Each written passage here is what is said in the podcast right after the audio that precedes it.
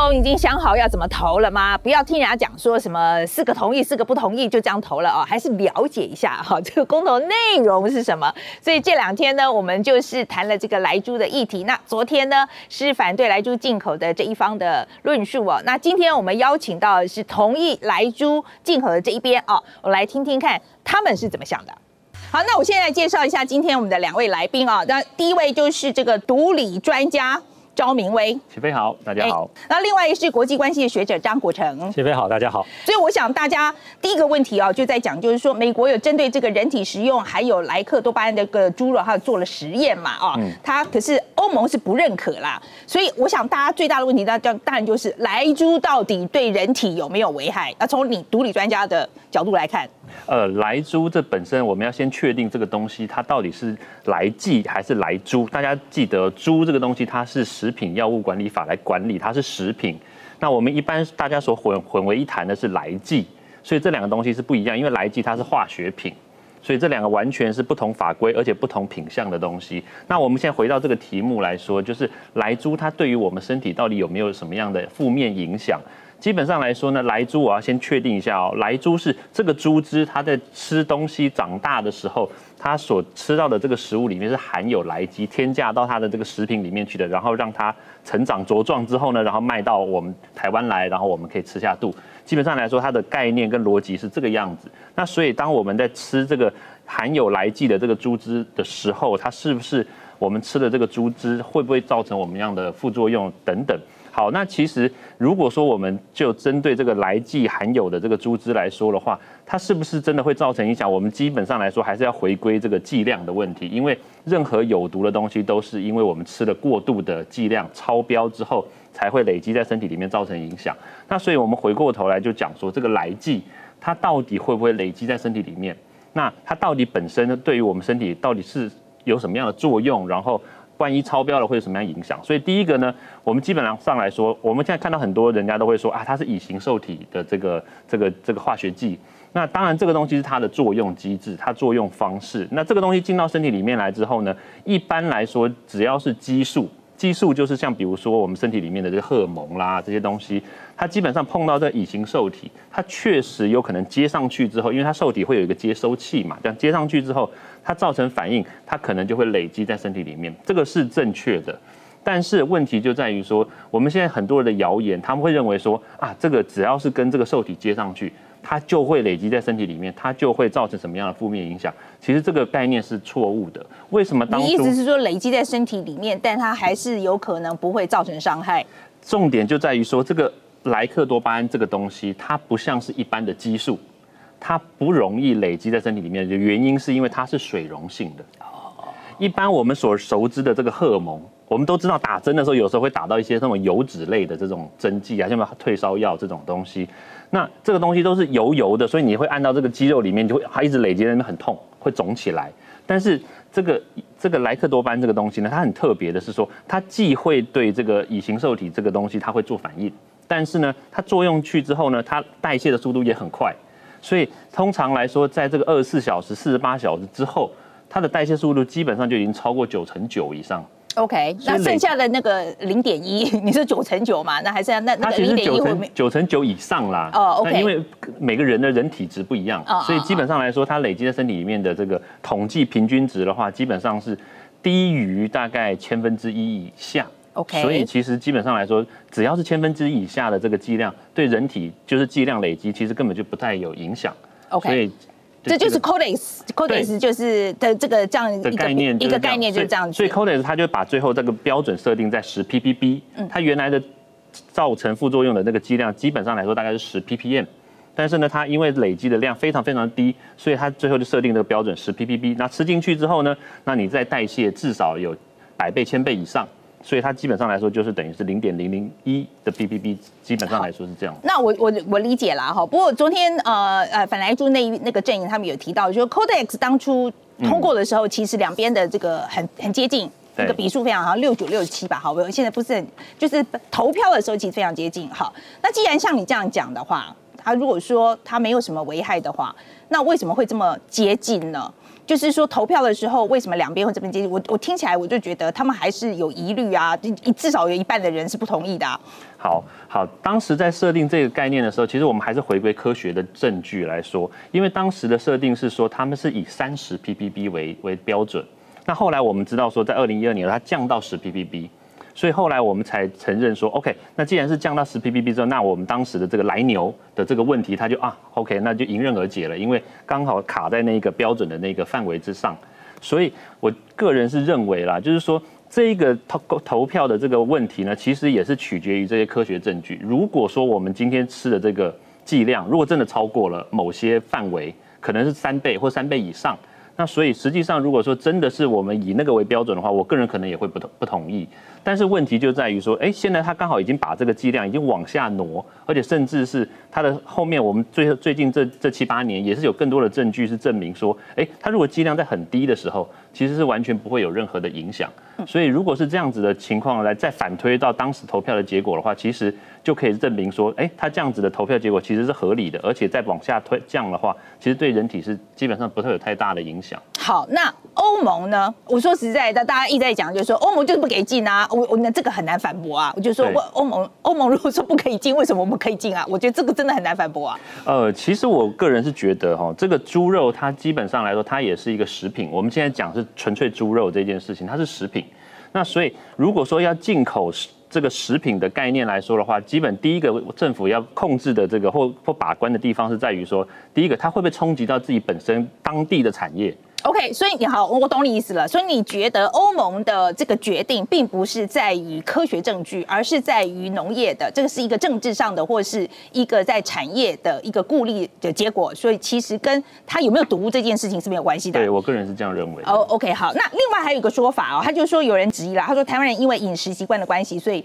他认为不适合国际标准，你觉得这种说法如何？呃，如果如果照实的 OK 传递好，那这个这个问题其实我觉得要要反驳其实蛮容易的。那你说你说吃这个这个非常低剂量的这个猪肉，它不符合国际标准，或者不符合台湾当地的文化跟这个饮食习惯的话，那我想请问就是，那你喝可乐呢？对不对？那你比如说我们去，比如说美国 FDA 所认证的这些产品，或者是这些这个购买场域，像比如说我们。很多老年人会吃一些我们的维骨力，可能会比如说会，甚至我们现在打疫苗打美国 FDA 认证的莫德纳跟 F 那个 BNT，那都是美国 FDA 认证的东西嘛。所以如果说我们的标准不能 follow 美国或者不能跟世界接轨的话，其实是一个很危险的事情。我觉得我们到底有没有一个很科学的实验，嗯，告诉我们人体实验哦，不是动物实验，就是很科学的告诉我们，我们吃。的这个标准是没有问题的。我们到底有没有这样一个科学证据？好，呃，科学证据基本上可以用两种方式来呈现。第一个就是大家所熟知的发表科学期刊，那第二个就是我们大家所熟知的我们临床或者是我们实际情况所发生的。好，那如果说就我们现在这个条件，就是我们吃了这个十 ppb，或者是甚至比这个十 ppb 更高的这个来猪。那我们到底会不会短命？到底会不会寿命？会或者是有没有什么样的副作用？基本上来说，目前没有，没有这样子的科学文献发表在期刊上面。好，这是第一个。第二个呢？那我们如果说就参考现在美国美国人吃这个来猪或者是来牛，其实已经非非常多年，而且他们的剂量大家记得，他们是三十 ppb，是我们现在的三倍。那你说吃了这么多年，甚至三十几年的这个来牛来猪，那你说他们有没有造成很大的副作用？比如说会不会寿命减短？看起来好像没有，大家其实谷歌一下就知道全世界每个国家的寿命嘛。就认为它没有科学证据说它是呃有毒的，但是我们有没有科学证据它绝对没有问题呢？嗯哼，呃，就基本上来说，就是还是回归到我们原来的所概念的，就是我们在。这个数据上面，还有在这个科学文献、这个实验上面所看到的最低的这个副作用的影响，基本上来说大概是在十 ppm 上下。所以呢，通常我们就以这个标准在往下降，大概一百到一千倍。所以我们现在设定的标准是非常严格的，是十 ppb。所以它已经在比可能看到有副作用的这个剂量呢，再往下再降。所以基本上，这个以科学角度来判断的话。这是不会有这个副作用发生的。OK，好，那接下来我我我想有一些有关贸易的问题了哈，因为我说实在，我来猪这个东西对我来讲就是两个问题，一个是食安，一个是贸易了哈。那在贸易上来讲呢，呃，我想那个反来猪阵营呢，我觉得提到最多就是说，像是纽西兰、的澳洲、马跟马来西亚这三国都禁止来牛嘛，那他人家还是可以参加 CPTPP 啊哈。那我们昨天还讲到说，英国也是，他其实也不让他进来，那可是他也可以参加，所以为什么我们台湾一定要开放？因为纽西兰、澳洲、马来西亚，它是 CPTPP 的创始会员，啊，他们这个创始共同成立，只要他国内批准就可以了。嗯，但是呢，台湾现在不是创始会员，啊，我们必须要这个创始会员哦，都各国全部都批准，也就是得到共识，我们才可以加入。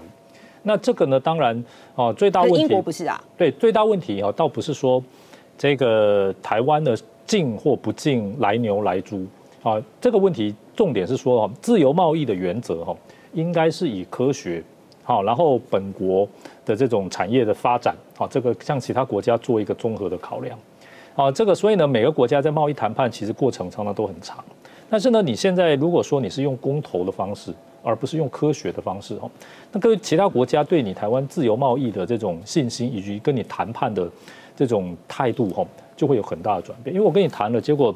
你发起公投谈的不算数，那我还需要跟你谈吗？然后呢，许许多多的产品啊，许许多多的各种的这个贸易的规定哦，如果说每一样谈了之后，他都觉得说，说不定我跟你谈了某种商品，也不一定是猪，不一定是牛，不说不定其他商品，你立刻在你国内就有在野党啊，或者是其他的团体发起一个公投，推翻了你谈判的成果。那其他国家为什么浪费时间跟你谈？今天我们不开放来猪进来这件事情，真的会阻碍我们进去国际组织吗？我就我我们撇开公投不要讲，我们撇开就是说这个 C P，我我现我的疑问就是说，我们今天留着这个东西，我不让来猪进来，会不会成为一个我们进入国际组织的障碍？老实说哈，刚才提到美国如果进入 C P T P P 的话，我们进来猪会对我们进入 C P P T P P 有障碍哈，这个还是给。反来租方一个下台阶的说法，因为美国近还远嘛。换句话说，我们到那时候才有可能得罪美国，或者是跟美国在这方面有冲突。实际上不需要等到那时候，现在就有可能。啊，现在就有可能，因为来租是美国的产品，而且在美国是合法产品。啊，你这个你说你当然可以说你进美猪不进来猪，可是呢，美猪来猪对美国来讲是一样的东西。啊，换句话说呢，你这个就等于是对美国的特定商品有不公平的贸易待遇。OK，就是这个行为，你不让他进来，这个行为本身就是一个贸易障碍。对，本身就是贸易障碍。那老实说呢，一个国家的贸易障碍如果很多哈，必然妨碍其他国家跟他进行贸易合作的意愿。嗯，这是一定的。可是我我也要在公平来讲，每个国家都表面上都会说我不我不是贸贸易障碍，我很有我很有那个 WTO 精神啊，每个国家都在做。I I swear to God，我美国也在做太阳能什么什么都在做，OK，他们也说不能补贴，他们也是用他们的方式在补贴啊。那我也我现在意思就是说，我们有没有办法？这个都是协商出来的啦。那有没有办法去协商？我就是我不要进来租，那我进点别的可不可以？我意思这是协商的结果，这有没有可能呢？这第一个当然对特定商品有贸易障碍，这一定增加你协商的难度啊，因为。